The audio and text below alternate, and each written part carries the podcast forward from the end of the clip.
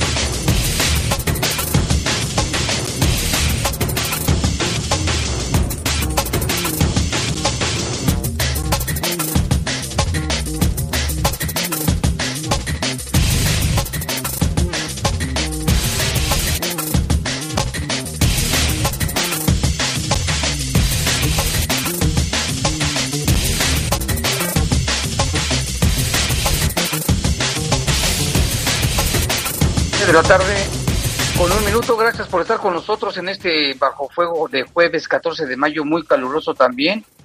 31 grados o más en algunas zonas de León. Les saludamos con gusto. En los controles, Jorge Rodríguez Sabanero. En control de cabina está nuestro compañero Brian Martínez. Y en la conducción, Guadalupe Atilano, ¿qué tal Jaime? Te saludo con el gusto de siempre. De igual forma a todos los que nos escuchan y mencionarles como todos los días, Jaime, que la temperatura pues va incrementando. El día de hoy este, la máxima fue de 31 grados centígrados, bien lo mencionaste tú, y la mínima fue de 12 grados centígrados. Sin embargo, en algunas zonas ahorita la temperatura es de 30 grados centígrados. Obviamente está súper soleado y se espera que el día de mañana incremente aún más, un, un gradito más. 32 grados centígrados, la máxima y la mínima de 12 para que se cuide mucho, tome muchísima agua y por supuesto se ponga bloqueador solar. Tiene que cuidarse y bien, pues no se ven señales de lluvia ni de aguaceros, ¿verdad? No, está el sol bastante fuerte. Y bueno, yo soy Jaime Ramírez, vamos a presentarle un avance de la información pues esta mañana se encontró el cadáver de un hombre calcinado aquí en León. Autoridades desmienten que haya ocurrido un motín en el penal de Celaya. Dicen que fue una riña, nada más. Y sentencian a 35 años de prisión a un sujeto que mató a dos hermanos en Jerecuaro intensifican elementos de las fuerzas de seguridad pública del Estado la campaña Quédate en casa en diversas ciudades de la entidad. en el Estado fallecieron dos personas más originarias de Celaya por coronavirus.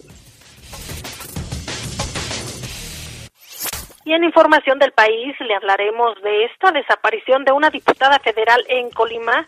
Su familia no sabe nada de ella, está desesperada. Esto y más en bajo fuego. Desde el pasado 29 de abril, y ya como la Fiscalía General del Estado no les hizo caso, ahora ya pidieron la intervención de la Fiscalía General de la República.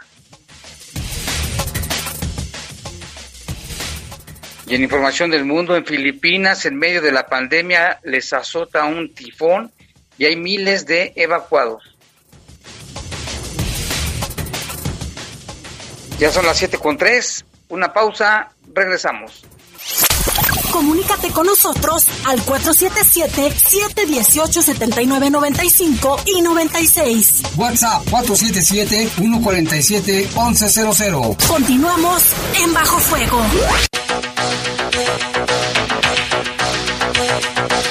Vámonos con información del país. La diputada local en Colima, Francis Anel Bueno Sánchez, se encuentra desaparecida desde el pasado 29 de abril.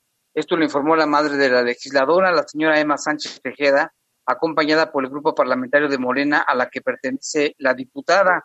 En días previos se había hecho público la posible desaparición de la diputada local por el distrito 16 perteneciente al municipio de Islahuacan. Sin embargo, fue hasta este jueves 14 de mayo cuando la madre y compañeros legisladores decidieron hacerlo público al no soportar más este silencio mencionaron que habían decidido no informar nada por recomendaciones de la Fiscalía del Estado de Colima, por lo que ahora piden que el caso mejor sea traído por la Fiscalía General de la República.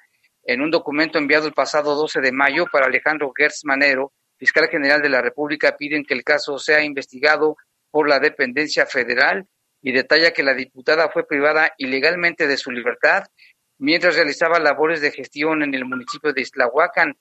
Por su parte, la madre de la diputada les pidió a las autoridades correspondientes que hagan su trabajo en la búsqueda de todas las personas que, dice, nos han arrancado de nuestras familias.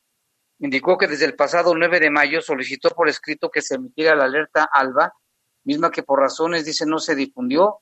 El día de ayer, 13 de mayo, ratifiqué esta petición con la esperanza de que la Fiscalía ahora sí lleve a cabo el, lleve la investigación del caso. Por su parte, el coordinador de la fracción de Morena en el Congreso del Estado de Colima, Vladimir Parra, expresó el deseo a nombre de todos los diputados de que regrese con vida su compañera, de quien dijo más allá de ser legisladora es una ciudadana como todos nosotros, una madre, una hija y sobre todo es un excelente ser humano. Extraoficialmente se sabe que la diputada Anel Bueno recorría, recorría la comunidad de Tamala en el municipio de Islahuacan en el momento de su desaparición. Y en San Luis Río Colorado, Sonora, dos menores de edad fueron detenidos por elementos de la Policía Estatal cuando al revisar el vehículo en que viajaban se les encontraron 500 cartuchos de alto calibre. Los hechos ocurrieron cuando los menores intentaban cruzar el puente fronterizo en San Luis Río Colorado, ubicado en la colonia Cuauhtémoc, cuando fue el personal de la aduana que descubrió los cartuchos y dieron parte a la policía estatal para ejecutar la detención.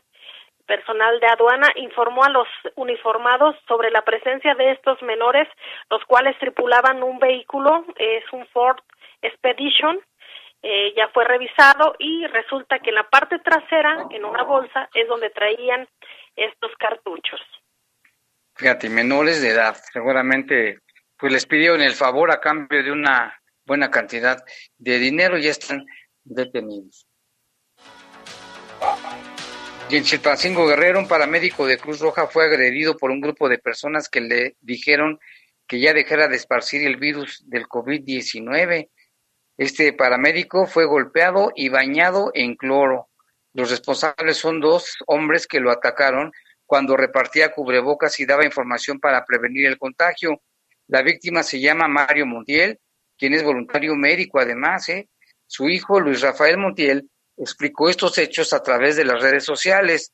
Dijo que esos sujetos hincaron a su padre, lo empezaron a golpear y después le echaron cloro en todo el cuerpo acusándolo de estar propagando el virus. Le dijeron que ya no esparciera el coronavirus en Tlapa Guerrero. Luis Rafael también explicó que al momento de la agresión su padre llevaba puesto el uniforme de la Cruz Roja, llevaba puesto un cubrebocas y portaba unos lentes de protección mismos que le evitaron que el cloro le entrara a los ojos y le provocara daños severos. El hijo del paramédico informó que su padre ya se encuentra bien y que la agresión fue denunciada ya ante las autoridades correspondientes a fin de llegar hasta las últimas consecuencias. ¿Qué caso, no, Lupita, este terrible allí en, en el estado de Guerrero? Así es, una zona donde está considerada con alto impacto de delitos y, ya recordarás eh, de algunos años a la fecha ya no es lo mismo, por ejemplo, en Acapulco y en varias zonas eh, se ha perdido incluso el, turismo, ya no es igual que, que en años anteriores. No, y aparte por la pandemia el turismo se les ha caído eh, ahí en el puerto de Acapulco.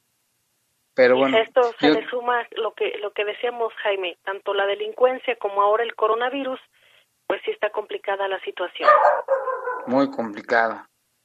Y otra información, en una reunión virtual, el rector de la Universidad Nacional Autónoma de México, Enrique Grau, recibió simbólicamente de la Junta de Coordinación Política del Senado un donativo por 50 millones de pesos para adquirir insumos destinados a proteger a enfermeras y enfermeros que atienden a personas de COVID-19. Grau agradeció la confianza depositada en esa casa de estudios que ha concentrado actividades para paliar la pandemia del coronavirus dijo, aún hay grandes necesidades, gran fragilidad de mujeres y hombres que conforman el cuerpo de enfermería. Este donativo se canalizará a quienes estén en contacto directo con los pacientes, quienes los atienden, les ayudan a comer, cambian sus ropas, hacen sus camas y por ello están expuestos y es importante apoyarlos. El presidente de la Junta de Coordinación Política del Senado, Ricardo Monreal, destacó que de manera unánime este órgano legislativo decidió entregar el donativo a la Universidad Nacional Autónoma de México para apoyar al personal de salud y es producto del esfuerzo de todos los senadores al aplicar políticas de austeridad en su presupuesto ante los coordinadores de los grupos parlamentarios representados en el Senado. El rector subrayó que la entrega de los equipos se realizará con transparencia, responsabilidad social, sin protagonismo ideológico y con reconocimiento al Senado. Y en información del mundo, eh, fíjese usted cuánta inteligencia y cuánta creatividad de la delincuencia. Allá en Bélgica, debido al coronavirus, al COVID-19, se suspendieron las visitas familiares a las prisiones. Sin embargo, la imaginación de los, de los narcotraficantes no paró, ya que en el centro penitenciario de Bruselas las autoridades frustraron el jueves una entrega de droga a través de un dron. Esto lo dio a conocer el portavoz de la Administración Penitenciaria, quien dijo que su personal interceptó el dron en el patio de la prisión. Eh, lo habría encargado demasiado, lo que precipitó su caída, según eh, una agencia belga de noticias. El receptor de la droga aceptó que estaba enterado del envío, así mismo expresó su inquietud al personal por no haber recibido el paquete de cannabis que se esperaba. El preso fue trasladado a otra prisión y se abrió ya la investigación. El cómo estaban operando tanto desde afuera como esta persona que estaba recibiendo o esperaba recibir esta droga. Fíjate, con los drones puedes hacer muchas cosas de bien pero también hay quienes lo usan para hacer el mal. Y trasladándolo aquí, Jaime, ¿te acuerdas que aquí también en, en Irapuato están usando dron para localizar a personas, para patrullar, para muchas cosas y ahorita por lo del coronavirus, incluso para invitar a las personas a que se queden en casa, eh, están, están utilizando esta tecnología. Sí, ¿te acuerdas que lograron frustrar un secuestro con la ayuda del, del dron? Así es. Y bueno, también por la nueva pandemia del coronavirus, el embajador de Estados Unidos en México, Christopher Landó, informó que los viajes no esenciales, es decir, recreacionales y de visita familiares, muy probablemente tendrán que ser extendidos hasta más allá del 19 de mayo entre los dos países. Esta restricción se amplió a mediados de abril y ahora está por caducar el 19 de mayo, pero probablemente será extendida, dijo Christopher Landó, embajador de Estados Unidos. Lo anterior a través de un mensaje en su cuenta oficial de Twitter. El mes pasado los gobiernos de Estados Unidos y México, dijo, acordaron cerrar sus fronteras a viajes no esenciales para enfrentar la propagación del coronavirus. Esto significa que los ciudadanos de ambas naciones no pueden cruzar la frontera, excepto cuando lo hagan con propósitos esenciales como trabajo o comercio. Al respecto, Landó comerció su decepción y preocupación debido a numerosos reportes en lo que se refiere a ciudadanos estadounidenses y con residencia legal en ambos lados de la frontera que no han observado las restricciones. El embajador exhortó tajantemente a los ciudadanos en ambos lados de la línea divisoria a no realizar viajes innecesarios durante la emergencia sanitaria. Dijo, en esta pandemia todos y cada uno de nosotros, independientemente de la nacionalidad, tenemos un factor potencial de enfermedad, por favor, actúen con responsabilidad y respeto por sus familias, por sus amigos y por sus vecinos a lo largo de la frontera. Si su viaje no es necesario, puede esperar, dijo el embajador. La medida es para tratar de evitar la propagación del nuevo coronavirus. Hasta este jueves, la Secretaría de Salud informó que en México hay 40.186 casos confirmados, acumulados 24.856 sospechosos negativos 83.455 y ya 4.220, más de 4.220 decesos de este virus surgido en China. Un potente tifón tocó tierra eh, también allá en Filipinas este jueves y luego que las autoridades evacuaron a decenas de miles de personas al tiempo que trataban de evitar el riesgo de contagio por el nuevo coronavirus en albergues atestados. Ganó fuerza rápidamente en su avance desde el Océano Pacífico y azotó la localidad de San Policarpo en la provincia de Samar Oriental. El meteoro llega mientras Filipinas trata de contener los brotes de COVID-19 que confinaron a la población en sus casas y prohibieron las concentraciones eh, que pudieran multiplicar los contagios. El país reportó 11.600 infectados, incluyendo 772 fallecidos. Se prevé que el tifón avanzará en dirección del noreste y golpeará a las zonas densamente pobladas de las provincias y ciudades orientales antes de dejar el país del norte este domingo. Qué situación, ¿no? Con el coronavirus les están pidiendo no salga de casa, pero con el tifón ya movilizaron a miles de personas a lugares más seguros y están, como decía la nota, este Lupita, atestados. Así bien bien lo señalas, Jaime, aunque hay que mencionar que también, o sea, no se han registrado tantas muertes como aquí en, en, nuestro país, Jaime. Hasta eso que no han, tenido más control. Es un país de miles de islas, ¿eh? grandes y chiquitas, y pues no sé cuántos habitantes tenga, pero sí llama la atención estas estadísticas. Y otra información también, allí en El Salvador, habitantes de ese país protestan cada noche desde sus casas con el sonido de los claxons y cacerolazos para hacer ruido frente al abuso de autoridad y la escasez generadas por las medidas de cuarentena. El secretario privado de la presidencia, Ernesto Castro, dijo este jueves a medios locales que estas formas de expresión son muestra de la democracia existente en el país. De acuerdo con el funcionario, la gente puede manifestarse de la manera que sea, siempre y cuando no se dañen los derechos de otros. En contraste a las declaraciones de Castro, durante las protestas se han visto esfuerzos de la Policía Nacional de El Salvador por contener el descontento. También anoche del miércoles el presidente Nayib Bukele publicó en su cuenta de tweet, ya ves que también le gusta mucho usar tweet, dice criticando los pitazos y los cacerolazos de la ciudadanía. Dijo, cuando vi este video me indigné, luego recordé que los padres de muchos de los que salen a pitar mataron curas, violaron monjas, financiaban escuadrones de la muerte, saquearon al país. Lo que hacen sus hijos no es nada en comparación, dijo Bukele, en respuesta a los videos donde se observan y escuchan las protestas. El secretario del Ejecutivo destacó que el gobierno salvadoreño está consciente de las necesidades del gobierno y se requiere dar una respuesta clara a la crisis por el coronavirus. De hecho, en, en Twitter, de acuerdo a las tendencias y a la información del COVID-19, señala que el total de casos globales del COVID-19 ya supera los 4,4 millones con más de 1.5 millones de personas recuperadas y más de 300 mil fallecidas y toman como fuente la Universidad Johns Hopkins y en, en la universidad, perdón, en las noticias alrededor del mundo respecto al coronavirus eh, señalan que Estados Unidos supera las, las 85 mil muertes y sigue como epicentro mundial. Mientras tanto, en Brasil se dispara la tendencia mortal en Francia se impondrán cuarentena a viajeros provenientes de España. Así eh, las noticias, Jaime, en torno al COVID-19 en el mundo.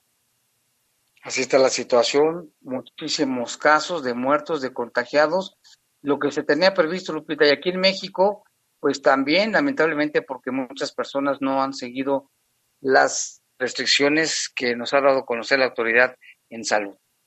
Aquí en nuestro país, Jaime, van 4.447 defunciones.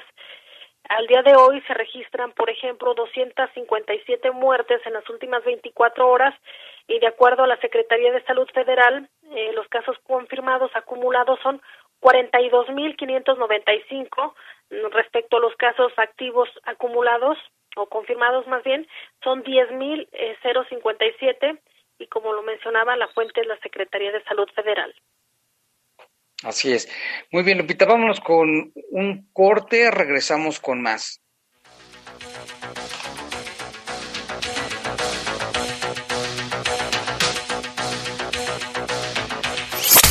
Comunícate con nosotros al 477-718-7995 y 96. WhatsApp 477-147-1100. Continuamos en Bajo Fuego.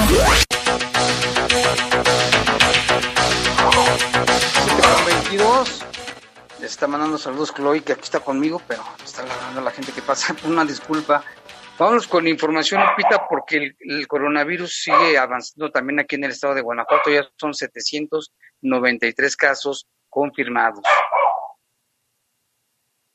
bueno, 793 casos confirmados, 69 defunciones, 226 personas recuperadas, 647, 647 casos de transmisión comunitaria, que es una cifra muy elevada, y también 7.127 casos descartados, casos en investigación 577, y pues mira cómo se ha disparado el número de contagios, son ya 793 en el estado de Guanajuato, y en León estamos son en 300 casos en investigación, 232 casos confirmados en León, 57 ¿eh? recuperados, 7 defunciones y 194 casos de transmisión comunitaria. Hoy fallecieron dos personas más originarias de el municipio de, de Celaya, que es el municipio que hasta el momento tiene más casos en todo el estado de Guanajuato. Todavía hoy por la mañana el secretario de Salud eh, Daniel Díaz Martínez hacía nuevamente la invitación y el exhorto a la ciudadanía para que no bajen la guardia y para que continúen con las medidas de sana distancia. También mencionar que autoridades ya en el corredor industrial han clausurado algunas tiendas, entre ellas está Coppel y está Electra, si no tengo mal el dato, eh, precisamente por no atender las medidas de las autoridades sanitarias. Eh, ya recordará usted que le mencionábamos que el fin de semana había muchísima gente en las calles y que las autoridades de salud decían que por favor se mantuvieran en casa para eh, evitar brotes de contagios. Sin embargo, creo que todavía nos falta muchísimo por eh, hacer conciencia, Jaime. Sí, todavía mucha gente sigue diciendo que no existe, que, que es un invento del gobierno, y pues los vemos en las calles como si nada. Precisamente el igual nos estaba platicando, hace ratito nos estaba reportando de que vio muchas personas, algunos sí con corona, con, los cubrebocas, pero la mayoría no, bueno, todavía mucha gente en el transporte no, dicen, y no había ni quienes pues, pudiera llamar la atención. Entonces todavía hay mucha falta de conciencia de muchas personas. Y también nos comentaba de que están abiertas algunas neverías y pregunta si esto no debería estar cerrado pues mucha gente acude a comer ahí nieve en toda esta zona de San Juan de Dios, ya ves que es muy tradicional, entonces pregunta si no deberían estar cerradas. Y vamos con información policíaca porque también esto no se detiene aquí en León. Hoy en la mañana, cerca de las 8 de la mañana y concretamente a las 7 con 57 minutos, allí el camino al Saltillo, localizaron a una persona fallecida sobre la vía pública vecinos del lugar hicieron el reporte de una persona que estaba allí este, calcinada y se ve que estaba maniatado con un cable. Elementos de la Fiscalía General del Estado pues llegaron al lugar, policías también acordonaron la zona y también personal especializado de peritos y del servicio médico forense. Terrible esta situación, Lupita, de esta persona calcinado totalmente y se veía maniatado con un cable se supone que ahí, mismo lo, lo quemaron. Y en redes sociales causó bastantes reacciones también. Eh, mencionaban el incremento de la inseguridad o la violencia en los últimos días, aunque hay que decir también que desde el mes pasado fue bastante violento, sobre todo de homicidios dolosos. Tú ahí tienes el recuento, Jaime, de cuántos se han eh, fue reportado, cuántos homicidios, entre ellos hombres, mujeres y también menores de edad. Sí, de todo. Hay más muertos, como dicen, por los homicidios que por el coronavirus. Fíjate, tan solo son cinco este mes, cinco muertos en León. ¿Y cuántos muertos van aquí? Ya 37, si no mal recuerdo, 37 en esta misma fecha. Y el día de hoy también, por la mañana, aproximadamente a las siete con 56, eh, la Secretaría de Seguridad Pública atendió un llamado de una persona lesionada. Se trata de una mujer de nombre Juana Andrea, de 41 años de edad. Ella presentaba algunas laceraciones por arma blanca en la cabeza y en el pecho del lado izquierdo y únicamente señalan que las lesiones se generaron por, por una riña con un hombre y que la afectada se negó a tomar acciones legales. Los hechos ocurrieron en Boulevard Francisco Villa, esquina con Boulevard Juan José Torres Landa, en la colonia El Tlacuache Poniente. Pero no quiso poner demanda ni nada, seguramente es su pareja, tal vez la tenga amenazada, ya ves que esto llega a suceder, ojalá que esta mujer, Juan Andrea, pues pida ayuda a las autoridades para que le informen, le orienten y esto no, vuelva a suceder o pueda ocurrir algo más grave. Sí, como la violencia feminicida, Jaime. De hecho, ahorita en un ratito más les voy a pasar nuevamente el, el auto o recordarles el número telefónico en el cual está atendiendo el Instituto de las Mujeres para aquellas personas que vean que están violentando o sepan que están violentando a alguna mujer puedan también comunicarse. Ya lo decía la directora Mónica Méndez Maciel que muchas veces las mujeres que padecen de violencia a veces no, no se atreven a denunciarla o bien no tienen algún equipo telefónico para comunicarse porque sus agresores se los quitan. Así es, muy lamentable. También pueden marcar el 095, que se la atienden también todo el año y a cualquier hora del día. Y vamos con otra información, Lupita, porque también en medios, de algunos medios de comunicación se hablaba de que había habido un, motín en el penal de Celaya. La Secretaría de Seguridad Pública, por medio del sistema estatal penitenciario, aclaró de forma categórica que es falsa la información difundida en torno a una supuesta riña o intento de motín en el Centro de Prevención Social de la ciudad de Celaya, que se, se trató de una revisión para mantener las condiciones de seguridad al interior de este centro penitenciario. Contrario a lo que señalan algunas publicaciones, dice el comunicado en particular, de ningún modo hubo incidentes por riñas, ni jamás estuvo amenazado el orden, ni el control del gobierno del, del preso de Celaya, porque siempre ha estado en manos de la autoridad penitenciaria conforme a su obligación legal. Por ello, la Secretaría de Seguridad Pública del Estado afirma que con toda certeza que no existen personas lesionadas ni por parte de la población de internos ni tampoco por parte del personal de los cuerpos de seguridad estatales. Asimismo, es importante precisar que tampoco se registraron daños materiales al inmueble. Los falsos rumores sobre una riña e intento de motín no tienen relación alguna con la realidad, toda vez que se trató de una revisión que se hace de manera permanente y sistemática y lleva a cabo la Secretaría de Seguridad Pública del Estado en todos los centros de sistemas penitenciarios para garantizar en todo momento los procesos y fines de la reinserción social. Y la tarde de ayer, la unidad especializada en investigación de homicidios de la Fiscalía inició las indagatorias en torno a una persona fallecida.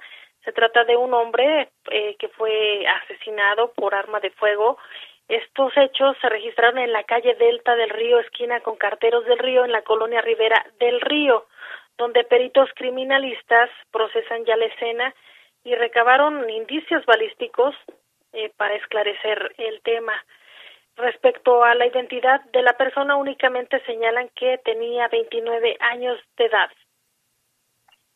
Y también en otro caso, la unidad especializada en investigación de homicidios inició la indagatoria en torno a la persona del sexo masculino fallecido por disparos de arma de fuego. Esto que le damos cuenta ayer también, en la calle Júpiter, esquina Marabatío, en la colonia popular Anaya. Se recabaron indicios balísticos durante el procesamiento de la escena. El finado fue identificado, tenía 48 años. Se encuentra en proceso la indagatoria para esclarecer los hechos. Esto en la calle Júpiter, allí en la colonia popular Anaya, que en esa colonia también ha habido varios homicidios, ¿eh? no es el primero. Y recordarás, Jaime, que ayer también en la transmisión del programa de Bajo Fuego tuvimos varios reportes que daban a conocer eh, un hecho de tránsito ahí en, el Boulevard Adolfo López Mateos, entre ellos nuestro amigo Pepón, que se estaba eh, pues reportando y dando a conocer este hecho. Resulta que ella también tomó parte, la fiscalía tomó conocimiento y se trata de un menor del sexo masculino quien falleció por hechos de tránsito, el cual fue atropellado por una motocicleta cuando cruzaba el bulevar Adolfo López Mateos y Monterrey. El conductor de la motocicleta se encuentra ya a disposición de la autoridad y ya se llevan a cabo todas las indagatorias para esclarecer el mecanismo del hecho y deslindar responsabilidades. Sí, muy lamentable de este niño, pero un niño manejando una moto en el bulevar este, pues, también el riesgo que implica ello y, el que lo atropelló, pues también seguramente va a exceso de velocidad. Y esta madrugada también la unidad especializada en investigación de homicidios inició las indagatorias en torno a una persona, un hombre fallecido por disparos de arma de fuego. Esto fue en la calle Luis Rocha, colonia Barrio de San Antonio, allá en San Francisco del Rincón. Peritos criminalistas recabaron indicios balísticos durante el procesamiento de la escena y el finado fue identificado. Tenía 39 años y se encuentran en proceso también la carpeta de investigación para esclarecer los hechos. Allá también en San Francisco del Rincón han sucedido una serie de homicidios. Y también ahí en San Francisco, la noche de ayer, la Fiscalía tomó conocimiento en el ingreso de un hospital de dos personas eh, del sexo masculino de 20 19 años de edad, lesionados por arma de fuego. Los hechos ocurrieron en la colonia El Llano. En el estado de salud del primer lesionado lo reportan como grave y estable del segundo. En el lugar de los hechos se recabaron también indicios que llevarán a cabo pues las indagatorias también para esclarecer este y otros hechos. Y también allí en el vecino municipio de Purísima del Rincón, la tarde de ayer la Fiscalía también tomó conocimiento luego del reporte de la existencia de un hombre, de un cuerpo, mejor dicho, sin vida en estado de descomposición, en avanzado estado de descomposición. Bueno, sí se informó que se trata de una persona, de un hombre del sexo masculino, pues, el cual estaba cubierto con un plástico. Esto fue en la comunidad San Antonio Casas Blancas, Peritos criminalistas procesaron la escena, recabaron indicios. Al cuerpo le son practicados ya los estudios forenses correspondientes que determinen causa de fallecimiento e identidad legal, en tanto la unidad especializada en investigación de homicidios lleva a cabo las indagatorias para esclarecer este caso. La Fiscalía General del Estado también obtuvo sentencia condenatoria de 35 años de prisión en contra de Bernardo culpable de privar de la vida a dos hermanos en la comunidad El Saucito, esto en el municipio de Jerécuaro, en diciembre del 2010. De acuerdo al expediente, el agente especializado del Ministerio Público demostró al juez penal que el día 21 de diciembre del 2010 se reportó el hallazgo de dos cuerpos del sexo masculino sin vida, identificados como Ignacio y Apolonio, ambos hermanos eh, afuera de su domicilio en la calle Pedregal en la comunidad del Saucito, quienes presentaban disparos ocasionados por un arma de fuego. Eh, hoy la Fiscalía General del Estado integró la averiguación previa por el delito de homicidio derivado de la investigación este, de estos hechos. Se logró identificar al homicida de nombre Bernardo y también se estableció que fue visto la mañana del 21 de diciembre del 2010 en las inmediaciones de la calle Pedregal y su arribo a la casa donde se encontraba uno de los ofendidos, lo cual fue eh, materia probatoria ante el juzgado para los efectos de dictar auto de formal prisión en su contra. Pues qué bueno que también hagan este tipo de detenciones también es importante. Y en otra información, durante los patrullajes a los cuales fue comisionada en la ciudad allá de Celaya la oficial poli de la unidad canina K9 de las fuerzas de seguridad, se logró la detención de un hombre de 18 años a quien se le encontraron 300 dosis de marihuana con las bueno, de 300 dosis de marihuana. La oficial canina, que se llama Poli, y su entrenador perteneciente también a las fuerzas de seguridad pública del Estado, patrullaban la colonia 12 de diciembre cercana a la unidad deportiva. Este hombre, al percatarse de la presencia de los oficiales de la unidad canina K9, se mostró evasivo, inmediatamente se echó a correr para escapar. Sin embargo, fue alcanzado metros adelante. El ahora detenido dijo llamarse Cristian Eduardo, de 18 años, de la colonia de Nuevo México, y en cuanto con la droga fue puesto a disposición de la autoridad competente y han sido varios, este, varias detenciones que han hecho esta unidad canina K9, Lupita, desde que llegó, no han parado y en diversos municipios han hecho detenciones importantes. Sí, son otros elementos que ayudan a la autoridad, como bien lo mencionabas, Jaime, para atender este delitos y también eh, las cuidan muchísimo estos animalitos. Veíamos incluso la alimentación, la formación, la educación que llevan eh, los caninos para poder apoyar a la autoridad en estos hechos. Y hablando también de, de perritos, fíjate que una perrita Schnauzer de talla pequeña que apenas, perdón, había sido adoptada por su, había sido adoptada apenas, fue robada de una casa en la colonia Granjeno ya me quedé bien afónico, una disculpa. Los cartistas ofrecen una recompensa de dos mil pesos y para mayor información pueden llamar a Vanessa Torres al 477-370-1601. 477-370-1601. Y este es el llamado que hace precisamente Vanessa Torres, a quien se le haya encontrado favor de regresarla. Muy buenas tardes a todos las personas que escuchan La Poderosa. Quiero pedirles por favor que me apoyen a encontrar una perrita que se dio en adopción hace dos días por Granjeno Plus. El día de hoy en la mañana se sacó de su domicilio. Es una schnauzer talla chica de color negro con gris. Ella es ya de edad avanzada y está mala del hígado, está en tratamiento. Les pido por favor que si se la llegan a ofrecer en venta o la ven este en la calle o saben quién la pueda tener, por favor comunicarse al 477-370-1601. Hay recompensa para la persona que la entregue en dos mil pesos. Les agradezco muchísimo. Bueno, pues ahí está el llamado que hace Vanessa. Ojalá que quien se la haya encontrado, pues la entregue. Mire, puede marcar el teléfono 477 370 1601 477 370 1601 Hay recompensa de dos mil pesos. Quien la haya encontrado, por favor, este, entréguela, entréguela. Se llama Daisy la perrita.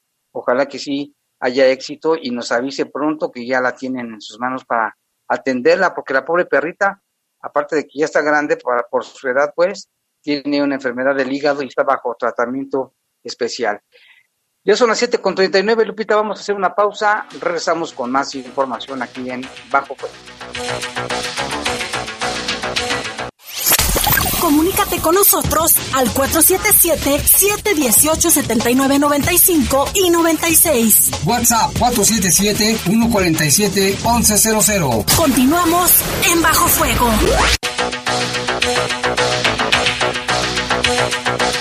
Ya son las 7 con 42 minutos y vámonos con más información.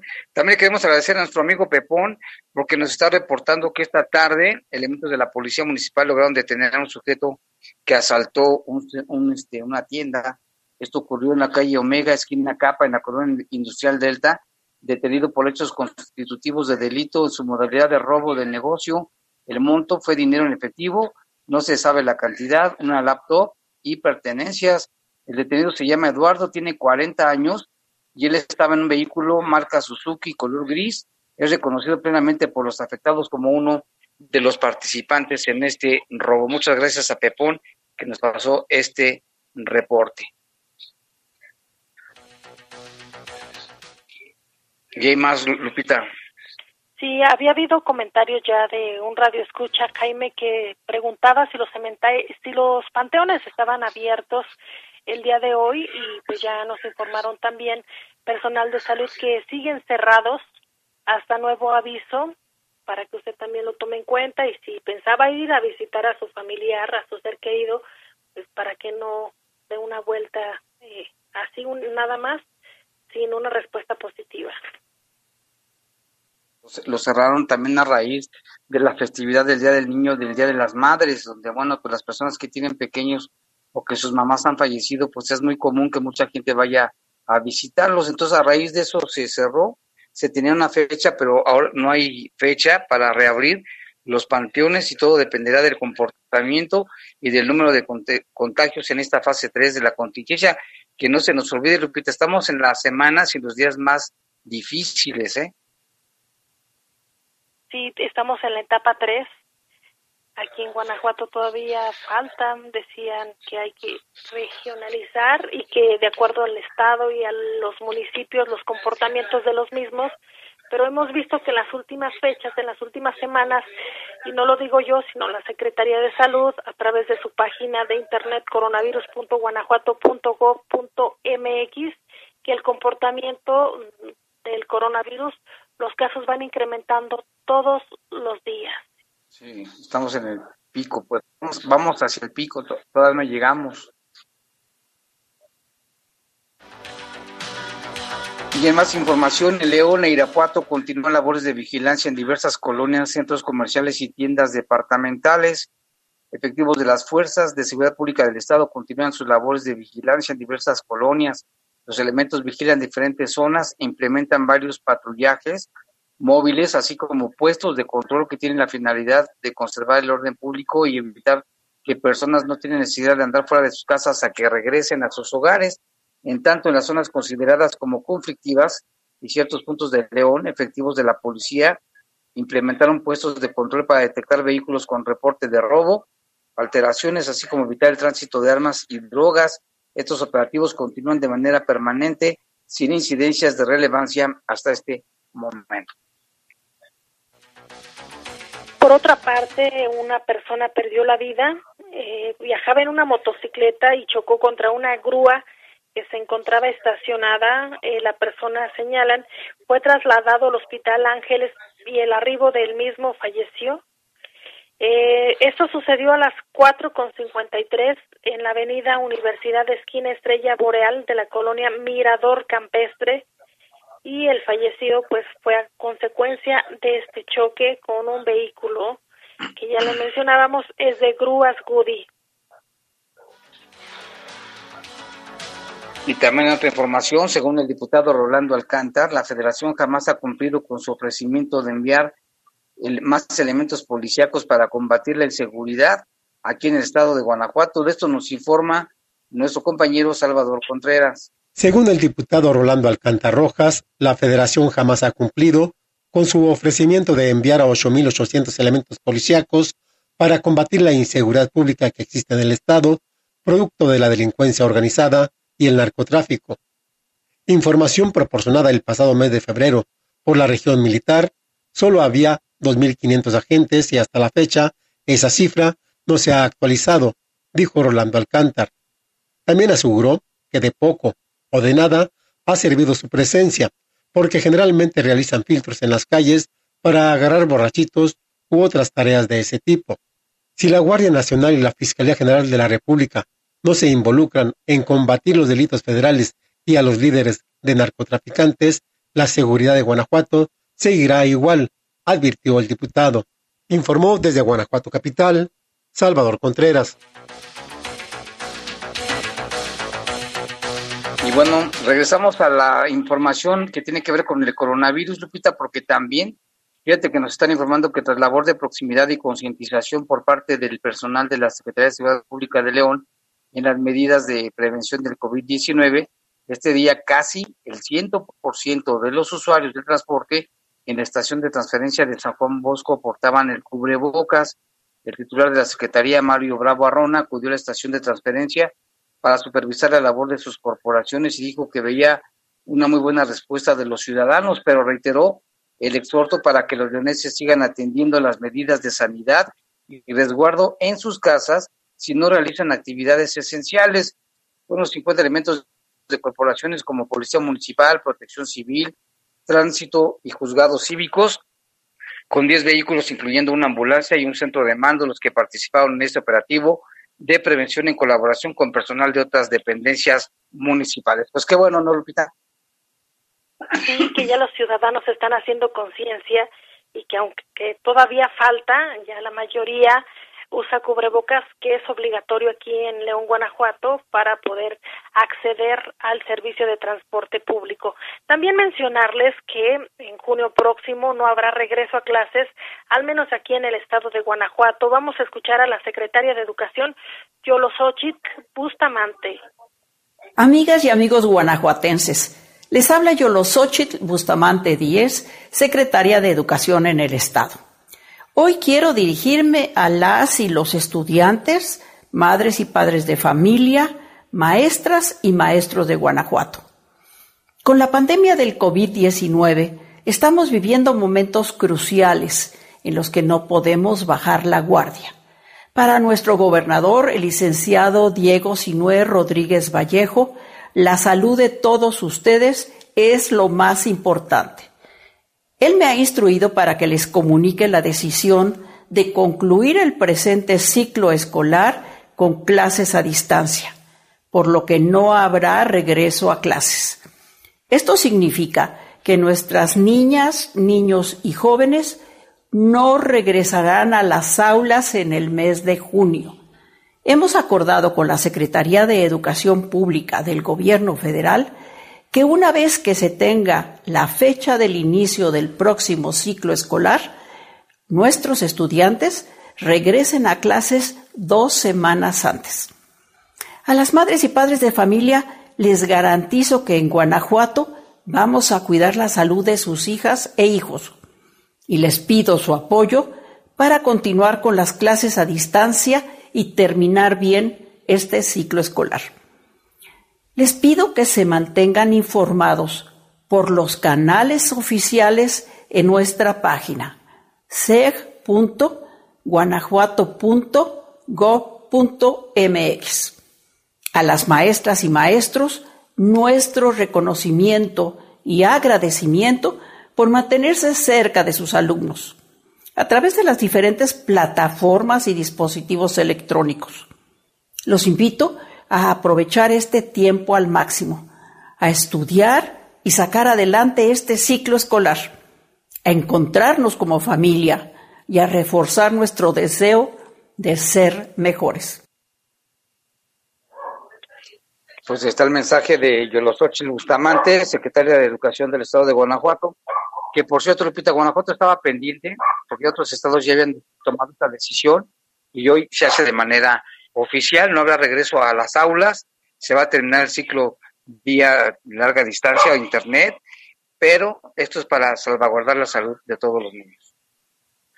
Y como lo mencionaba, hay que mantenerse informado en las vías oficiales. También este video y otra información la estaremos nosotros publicando en las eh, en el Twitter de El Poder de las Noticias y también en los Twitter personales. Sí, ya están ahí, en Facebook también, en Twitter, en Instagram, en todas las redes sociales ya los tenemos este mensaje que es importante que la gente lo sepa. Y en otra información, en el segundo día de verificación de medidas de prevención y autoprotección contra el, contra el COVID-19 en la Central de Abastos de León, elementos de la Secretaría de Seguridad Pública supervisaron un total de 8.500 vehículos y sus tripulantes, con el resultado de una mayor colaboración de clientes, comerciantes y proveedores. La Secretaría de Seguridad Pública reconoce, dice, la colaboración de directivos y locatarios de la Central de Abastos, quienes preocupados por el bienestar de sus proveedores y clientes repartieron cubrebocas, alcohol en gel, recomendación de medidas de higiene y sana distancia, a través de equipos de sonido en sus instalaciones. Los trabajos se realizaron de manera coordinada entre Protección Civil, Policía Municipal, Tránsito Municipal, con apoyo a las acciones de la Dirección General de Salud en relación a la contingencia por la pandemia del coronavirus de las 4 a las 12 del día. Para un mejor control de acceso de personas en vehículos, se bloqueó la entrada principal que da precisamente al Boulevard Hermanos Aldama, y los vehículos fueron desviados hacia la calle de la parte surponiente. A las personas se les tomó la temperatura, se verificó que portaran cubrebocas, mientras que en los vehículos se desinfectaron y sanitizaron chapas, puertas, caladeras, también se aplicó alcohol en gel, mientras que el día anterior se detectó 320 personas que no cumplieron con las medidas necesarias y se le invitó a volver a su casa. Este jueves fueron 100, las que no cumplieron con los requisitos y el apoyo principalmente de clientes y proveedores de la central de abastos. Qué bueno, no Lupita, otro operativo por segundo día y con mejores resultados, porque ayer fueron 320 personas que no traían cubrebocas y hoy fueron 100 poco a poco se va haciendo esta labor y va teniendo mucho más efecto. También destacar la labor, Jaime, que hicieron los, los elementos de tránsito aquí en el municipio de León. Hicieron una colecta y posteriormente compraron despensas y las otorgaron a las personas más necesitadas. Es una eh, acción muy humana de parte de los agentes de tránsito municipal, de acuerdo al comandante Ernesto Sena Tobar, eh, mencionaba que es una extensión de esta labor que ya se ha venido realizando también con elementos de seguridad. Recordarás que también ellos repartieron despensas en zonas necesitadas. Sí, qué bueno por ellos, ¿no? En este en esta pandemia pues se ha visto la solidaridad de muchas personas y lo mismo han hecho policías, también bomberos, personal de protección civil, policías y ahora estos elementos de tránsito que bueno se solidarizan y ayudan a la gente, repartieron despensas, cubrebocas, gel antibacterial a personas en situación de vulnerabilidad. Y otra información, en el marco de la campaña Quédate en casa, también elementos de las Fuerzas de Seguridad Pública del Estado desplegaron actividades en los municipios de Apaso el Grande, San José Iturbide, León, Irapuato, Valle de Santiago y Celaya. Con el uso de altoparlantes instalados en las patrullas, los elementos difundieron mensajes de prevención mediante los cuales se les invita a las personas que no tienen necesidad de salir a la calle que se queden en su casa para prevenir el contagio y evitar la propagación del COVID-19. Además, los patrullajes terrestres tienen la finalidad de resguardar el orden, la paz pública, así como inhibir posibles actos delictivos y prevenir probables conductas antisociales.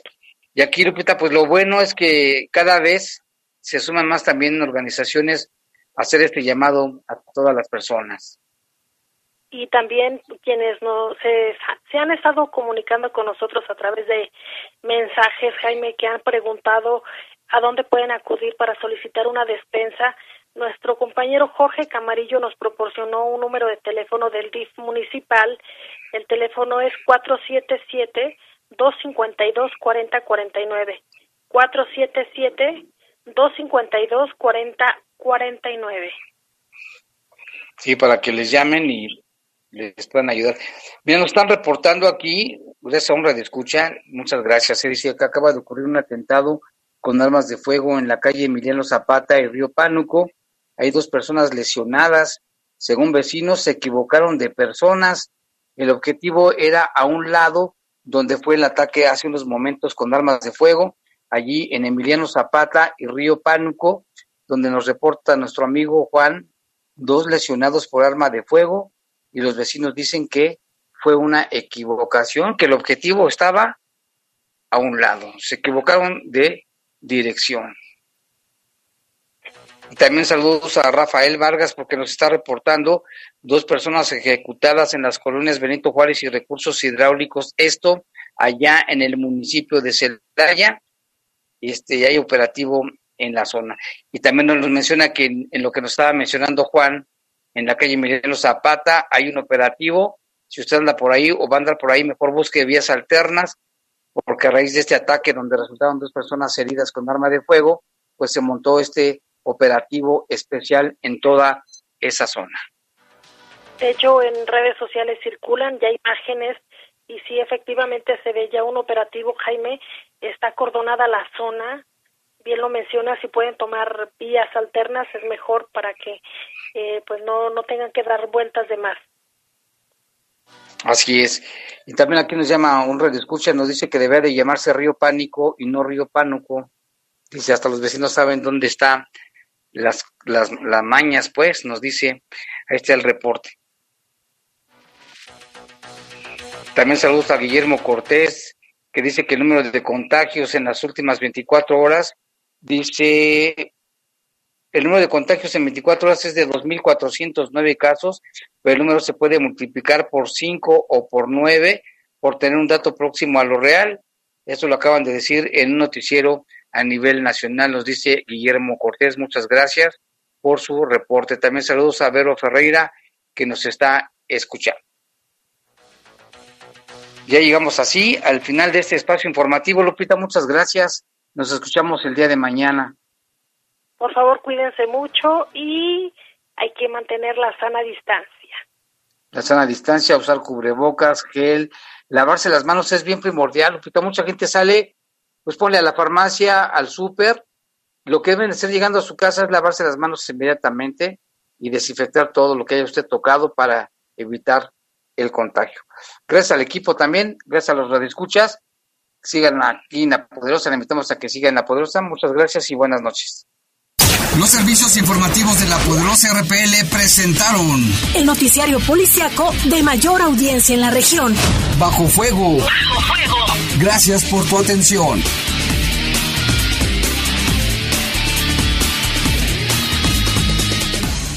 Hasta aquí, los sucesos policíacos más importantes de Bajo Fuego. Bajo Fuego.